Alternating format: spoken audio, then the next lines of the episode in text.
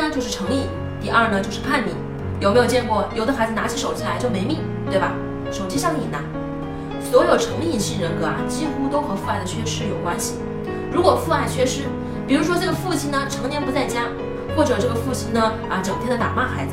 如果一个孩子小时候就没有得到过父爱，他的安全感呢就会极度的缺失，他会形成成瘾性的人格。成瘾大部分都来自于父爱的缺失，而叛逆呢，大部分就来自于一个唠叨的妈妈。就是妈妈如果特别喜欢唠叨的话呀，特别喜欢威胁，特别喜欢用交换的方法，这个孩子呀就很容易形成叛逆的状态。